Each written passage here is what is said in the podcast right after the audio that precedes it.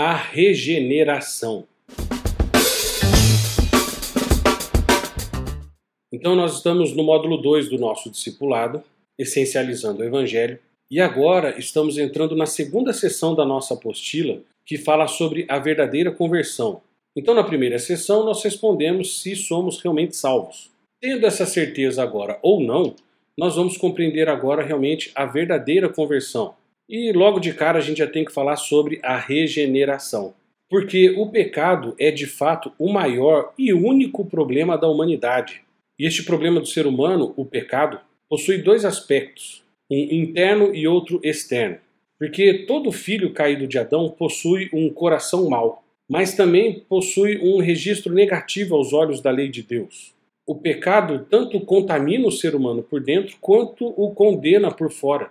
O poder do pecado reina dentro do ser humano e a sua punição repousa sobre o ser humano. Então, nessa situação de trevas e desespero, uma grande luz brilhou. Jesus veio e ele não apenas pode, como irá salvar o seu povo, tanto da punição do pecado, através da justificação, quanto do poder do pecado, através da regeneração. A justificação, quer dizer, nos livrar da condenação do pecado, acontece no céu, na corte de Deus. A regeneração, por outro lado, acontece aqui na terra, no coração do ser humano.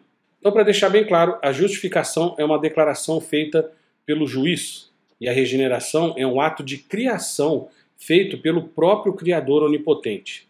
Vamos fazer uma analogia. Imagine que nós nos inscrevemos em um curso e o professor, no primeiro dia de aula, faz o seguinte anúncio: Vocês não precisam se preocupar com as suas notas, pois todos já estão com 10. Então vamos simplesmente nos tranquilizar e aproveitar a aula. É exatamente isso que Deus faz na justificação. Deus nos dá a nota máxima logo no início da caminhada cristã nós não temos de batalhar para merecer a vida eterna no final do curso. Nós já começamos com a vida eterna. E a essa doutrina da justificação, nós vemos muitos religiosos falando muitas coisas longe da verdade de Deus na Bíblia. Primeiro aparece aqueles que são mais legalistas. Estes, eles tentam fazer boas obras para tentar tirar uma nota máxima ao final de sua vida diante de Deus. Mas de fato, eles gostariam de viver em pecado e ficam até enciumados dos ímpios quando estes pecam à torta e à direito, ficam com inveja. A reclamação deles é: se Deus der aos homens vida eterna logo no início da vida cristã, o que os impedirá de continuar vivendo em pecado? Eles também dizem: se Deus der aos homens nota máxima no primeiro dia de aula, ninguém vai estudar. Mas temos também um outro tipo de religioso, que ao contrário de ser legalista, ele se torna alguém sem lei. Porque ele gosta da doutrina da justificação pela fé, justamente para poder pecar. Ele pensa: eu já tirei nota máxima, agora posso jogar todos os meus livros fora, ignorar o professor e viver minha vida do jeito que eu quiser. Eles acabam transformando a graça do nosso Deus em libertinagem. Ele pega a graça de Deus e dá uma envergada, trazendo uma licença para si mesmo para pecar. Será que então essa doutrina da justificação foi uma boa da parte de Deus? Afinal, se Deus paga judicialmente pelos crimes de um criminoso na justificação, o criminoso vai poder continuar a matar, estuprar, roubar, mas agora impune das consequências do pecado? De forma alguma. Porque um milissegundo antes de nos dar a nota máxima no início do ano letivo, de nos justificar e nos considerar justos diante dele, Deus nos muda por dentro para que amemos estudar aquela matéria.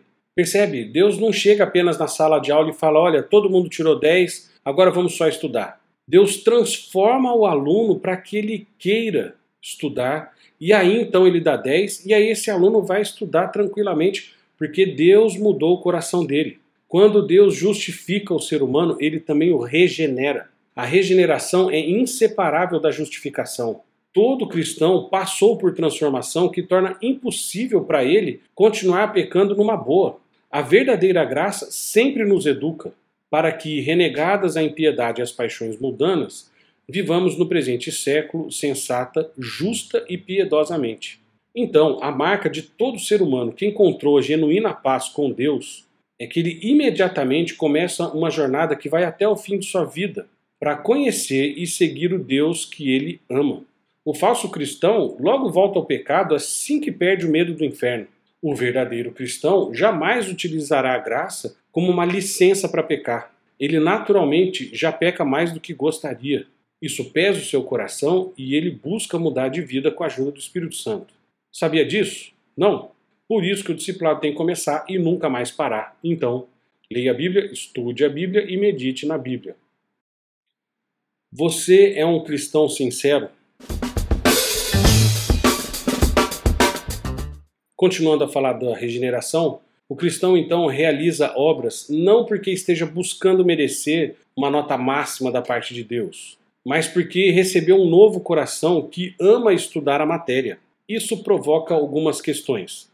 Será que leio a Bíblia e oro porque é minha obrigação? Será que me sinto enganado por não poder correr atrás do pecado como o resto do mundo? Existe algo em mim que simplesmente ama a Deus por quem Ele é e ama o que é bom apenas por ser bom? De fato, eu tenho algum prazer nas coisas de Deus? As respostas a essas perguntas revelará muito a meu respeito e a condição da minha alma. Mas vamos por partes. Vamos começar a falar sobre a nova criação. Então, o que é regeneração? De acordo com a Bíblia, é uma nova criação. Quando Deus regenera um homem, é um milagre da mesma ordem de quando Deus criou o universo. Regeneração é um ato criativo da parte de Deus, segundo a Bíblia. Todo cristão é uma nova criatura. Quando Deus faz o cristão, ele faz uma coisa nova a partir do nada, que não existia antes. A regeneração sempre envolve esse milagre criativo. Se alguém, em qualquer lugar, está em Cristo, é nova criatura. As coisas antigas já passaram, eis que se fizeram novas. A antiga ordem já se foi e uma nova ordem começou. Tudo é novo para o cristão. Ele enxerga o mundo sob uma nova luz, uma nova perspectiva. E não temos qualquer participação em fazer esse milagre acontecer porque algo não pode se criar por si próprio. Deus faz todo o trabalho, tudo provém de Deus. E a Bíblia diz que nós fomos criados para boas obras. Perceba que a salvação pela graça mediante a fé é uma obra criativa de Deus, porque os cristãos são chamados de feitura criada de Deus. Então, neste versículo de Efésios, percebemos que, em primeiro lugar, nós somos criados em Cristo Jesus, quer dizer, essa nova criação acontece na esfera da união com Cristo única e exclusivamente, porque se alguém está em Cristo é nova criatura. E em segundo lugar, é para boas obras. O propósito dessa obra criativa é assegurar um resultado final. Essas boas obras foram preparadas de antemão por Deus. Então o cristão anda de fato nessas boas obras porque são novas criaturas. Foram especialmente projetados, desenvolvidos e criados por Deus para isso. E aí, não apenas o indivíduo é uma nova criatura, mas a igreja é uma nova criação. A igreja não é uma organização, mas um organismo criado. Perceba que Cristo tomou dois grupos divergentes, distintos, diferentes, os judeus e os gentios, e em si mesmo criou dos dois um novo homem, um novo corpo, o corpo de Cristo. E este corpo vivo é habitado por um único Espírito, o Espírito Santo, e compartilha de uma vida comum, a própria vida de Cristo. Então perceba que maravilha que a igreja como um todo, tanto quanto a igreja local, são criações miraculosas de Deus. Nenhum homem pode começar uma igreja. Deus precisa fazer o impossível e criar algo do nada para que uma igreja passe a existir. E ele faz isso criando um número de cristãos individuais para que se possam tornar um em uma vida comum. E aí, pegando tudo o que a lei cerimonial dizia, nada mais importa exceto essa obra criativa de Deus. Nem circuncisão, nem batismo, nem qualquer outra ação humana ou ritual religioso é coisa alguma se a nova criação estiver ausente. Se sou a mesma pessoa que sempre fui, então eu não sou cristão, pois a regeneração é uma nova criação. É um milagre, não de uma decisão ou algum tipo de ato do ser humano, qualquer que seja. Porque, de novo, o morto, o inexistente, não pode fazer nada. E aqui está a promessa de um novo coração. E essa é uma das promessas mais maravilhosas do Evangelho, da nova aliança. É a promessa de um coração novo e um espírito novo. Isso é algo que Deus dá e ele o dá para todo cristão. Lá em Gênesis 6,5, nós vemos que a maldade do homem se havia multiplicado na terra e que era continuamente mal todo o desígnio do seu coração, e de novo, é mal o desígnio íntimo do homem desde a sua mocidade. Em outra passagem, Enganoso é o coração mais do que todas as coisas e desesperadamente corrupto. Isso, pela graça de Deus, deixa de ser verdade quando tratamos do coração do cristão, porque o cristão recebe um novo coração. Ele se tornou limpo de coração. É um verdadeiro israelita em quem não há dolo. E para que ninguém ache que o crente possui um coração velho e um coração novo ao mesmo tempo, Deus fala especificamente: Tirarei de vós o coração de pedra e vos darei coração de carne. Ao invés de um coração duro, frio e insensível, agora o cristão possui um coração vivo, manso, caloroso, que é sensível às coisas de Deus. E por causa disso, todos os cristãos vivem vidas transformadas. Além de um novo coração, Deus também promete por dentro de nós o seu espírito e nos faz andar em seus estatutos. O resultado inevitável desse trabalho interno do Espírito Santo é que cada cristão observará os juízos de Deus e os guardará. Isso significa que é absolutamente impossível possuir um novo coração e continuar a viver na prática do pecado sem dor ou peso algum. A gente ouve algumas frases como Fulano é crente, mas vive sua vida em desobediência a Deus. Ou Fulano é crente por tantos anos, mas nunca cresceu.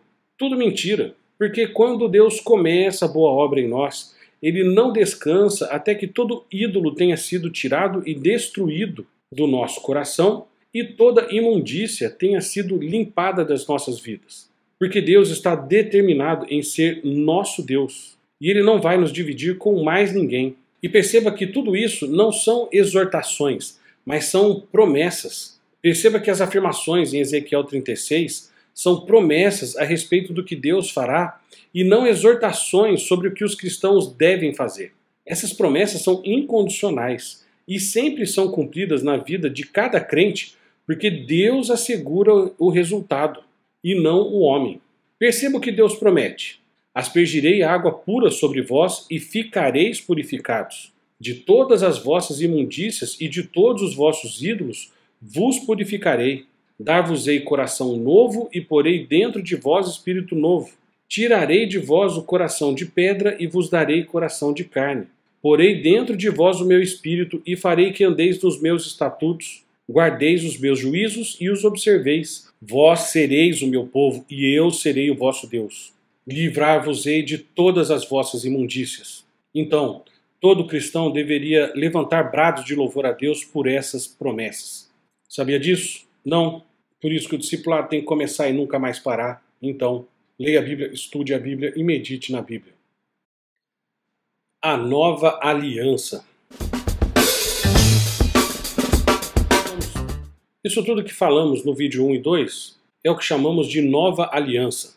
Essas promessas são endereçadas a todos os cristãos. Note que a justificação é uma das bênçãos prometidas da nova aliança. Deus diz: Perdoarei as suas iniquidades e dos seus pecados jamais me lembrarei. Mas, juntamente e inseparável da justificação, a regeneração também foi prometida. Na mente lhes imprimirei as minhas leis, também no coração lhes inscreverei. Então, justificação e regeneração estão juntas para sempre na nova aliança. Debaixo da antiga aliança, a lei havia sido escrita fora dos homens, em pedras. E este sempre é o relacionamento entre a lei e o homem não regenerado. A lei chega a ele pelo lado de fora e impõe padrões que ele odeia. A lei diz o que ele precisa fazer, mas não lhe dá o desejo nem o poder de fazê-lo. A lei pode dar ao ser humano uma justiça externa, como aquela que os fariseus tinham. Jesus disse que eles eram como copos lavados apenas exteriormente. Mas, em contraste, a nova aliança promete uma justiça interna. Na mente lhes imprimirei as minhas leis, também no coração lhes inscreverei. Torna-se claro que essa é a mesma promessa encontrada em Ezequiel 36, 26. A promessa de um novo coração que ama e deseja obedecer a Deus. Porque o verdadeiro cristão segue a Deus. Pois o verdadeiro cristão segue a Deus porque possui um novo coração, um coração que possui a essência da lei de Deus escrita nele, amar a Deus e ao próximo. E nisso a nova aliança nos traz então três grandes certezas. E essas três grandes certezas vêm justamente porque falamos de promessas. Relembrando, dar-lhes-ei um só coração e um só caminho, para que me temam todos os dias para o seu bem. Não lhes deixarei de lhes fazer o bem, porei o meu temor no seu coração para que nunca se apartem de mim. Então, primeira grande certeza: todos os cristãos possuem um só coração. Os cristãos não recebem uma ordem para que tenham todos um só coração. Eles recebem uma promessa de ter um só coração como um presente. Adoramos a Deus no Espírito e nos gloriamos em Cristo e não confiamos na carne. Pelo contrário, todos os cristãos amam o Senhor Jesus Cristo e todos amam os outros cristãos. Segunda outra grande certeza da nova aliança, todos os cristãos possuem um só caminho. Todos os cristãos estão se movendo na mesma direção. Se alguém está andando em direção diferente, ou ele ou todos os outros estão errados. Terceira grande certeza, todos os cristãos perseveram em santidade. Deus não somente prometeu que nunca nos deixaria, ele também prometeu realizar uma obra em nossos corações para garantir que nunca nos apartássemos dele. E porei o meu temor no seu coração para que nunca se apartem de mim. No coração de cada cristão, ele coloca um temor santo e contínuo dele próprio, que garante a nossa fidelidade perante ele. Porque se você quer voltar ao mundo, você é completamente livre para ir. Mas se você for cristão, voltar não é o seu desejo, não é a sua vontade. E como poderia ser, uma vez que você recebeu um novo coração que ama e teme a Deus, como uma programação natural e inata? Por isso que a segurança do crente flui da própria natureza da nova aliança. O grande defeito da antiga aliança foi que o ser humano não continuou nela. A nova aliança foi estabelecida especificamente para remediar essa situação. E essa nova aliança faz exatamente isso quando Deus coloca a sua lei dentro de nós. Deus coloca dentro dos nossos corações um amor por Ele que nos leva a nos abrir para Ele e ouvir atentamente suas admoestações. Sabia disso? Por isso que o discípulo tem que começar e nunca mais parar. Então, leia a Bíblia, estude a Bíblia e medite na Bíblia. Crucificação e ressurreição. Continuando dentro do assunto que estamos falando, da regeneração, todo cristão foi crucificado, sepultado e ressuscitado com Cristo pela virtude de sua união com Ele. Estamos falando da crucificação, morte e sepultamento do nosso velho eu, a pessoa que éramos antes em Adão. E a ressurreição do nosso novo eu é justamente a pessoa que agora somos em Cristo, para que andemos em novidade de vida. O que, que isso significa? Significa que a pessoa que eu já fui um dia se foi para sempre. Estamos falando quanto a desejos e vontades. Antes não havia desejo em obedecer à vontade de Deus. Agora há. Se isso tudo é verdade, por que ainda tenho tantos problemas com o pecado? O cristão enfrenta uma batalha constante com o pecado porque há um aspecto de sua personalidade que ainda não foi redimido, que é o que a Bíblia chama de carne. A carne seria como um corpo que ainda não foi redimido, visto como um lugar onde o pecado ainda tenta se afirmar. O pecado ainda tenta se recuperar, mas ele não terá mais domínio sobre nós. Como cristãos, ainda estamos aguardando pela redenção dos nossos corpos, na vinda do Senhor Jesus Cristo. Quando isso acontecer, nós estaremos completamente livres de todo o pecado. E aqui então ocorre uma mudança de reino. A regeneração é uma nova criação, um novo coração, um novo nascimento, uma nova natureza. É a crucificação do nosso velho homem e uma ressurreição do nosso novo homem. Mas não só tudo isso é também uma mudança de reino. É uma mudança de reino da carne para o reino do espírito, reino da terra para o reino dos céus, reino do pecado para o reino da justiça, reino da lei para o reino da graça e o reino de Adão para o reino de Cristo. Então, quer dizer, no antigo reino eu estava debaixo do pecado, agora estou debaixo da justiça. Antes eu estava condenado, agora estou justificado. Antes eu estava morto, agora estou vivo. Antes eu estava vivendo pela carne, agora eu vivo pelo espírito. Antes eu estava debaixo do reino mundano, agora debaixo do reino celestial. Eu estava debaixo da lei, agora estou debaixo da graça. Antes eu estava sob maldição, agora eu estou sob bênção. Eu era escravo, agora sou liberto. Eu estava vivendo num mundo, num reino do pecado, agora eu vivo num lugar de graça dentro da igreja, do corpo de Cristo. Eu era escravo do pecado, agora eu sou servo da justiça. A morte reinava sobre mim, Agora a vida reina sobre mim. Eu estava andando em trevas, eu não enxergava nada direito. Agora eu estou na luz. Eu estava sob o domínio de Satanás e agora eu estou debaixo do reino de Deus, sendo seu filho e seu herdeiro. De novo, perceba que não é algo que eu preciso fazer. É algo que Deus já fez e onde ele me colocou. Eu estou dentro disso. Mudei de reino, não faço mais parte daquele, sou desse agora. Por isso que o discipulado tem que começar e nunca mais parar. Então, leia a Bíblia, estude a Bíblia e medite na Bíblia. Qual é o fruto da sua árvore?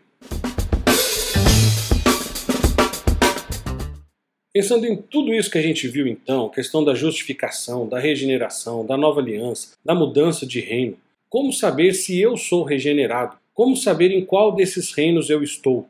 A Bíblia diz que pelo fruto se conhece a árvore. Certo, mas que fruto seria esse? Se você ainda tem alguma dúvida quanto a isso, lembre-se da primeira sessão, das 12 evidências externas da nossa salvação, que vimos na primeira carta de João. Não fica com preguiça, não. Se precisar, volta lá. Tira sua dúvida. Pode me procurar para a gente tentar resolver isso juntos. O importante é que você não fique com dúvida.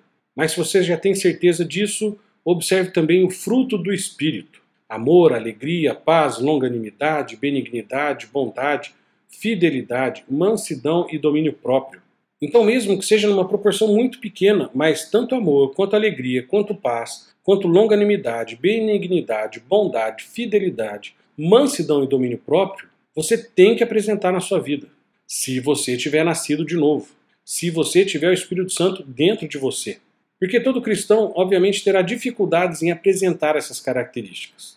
Mas com a regeneração, a disciplina e a providência de Deus, o cristão visivelmente irá melhorar em cada uma delas. Se já faz anos que você está dentro da igreja e você não tem sido aprimorado dentro dessas áreas, você ainda não foi regenerado. Tente olhar há um ano, dois anos, cinco anos, dez anos atrás, continua a mesma coisa? Tem coisa errada. Para facilitar ainda mais a observação de qual árvore nós somos, observe o fruto do arrependimento. Toda árvore cristã demonstra grande repulsa pelo seu próprio pecado e tem uma busca intensa pela santidade. Então não é que o cristão é perfeito, mas ele luta constantemente contra o seu pecado. O cristão, mesmo quando cai, se sente incomodado com isso. Ele pede perdão a Deus e a quem mais de direito e se esforça em não repetir o erro. Ele muda de caminho, ele demonstra arrependimento, mudança de mente, mudança de comportamento. E é isso que a Bíblia chama de frutos dignos de arrependimento. Arrependimento do grego, metanoia, significa mudança de mente, mudança de comportamento, mudança de atitude. Porque todo cristão que foi regenerado de novo tem nojo do seu próprio pecado. Se você não tem nojo do seu pecado, alerta total e geral. Por isso que é importante o discipulado. Então, leia a Bíblia, estude a Bíblia e medite na Bíblia.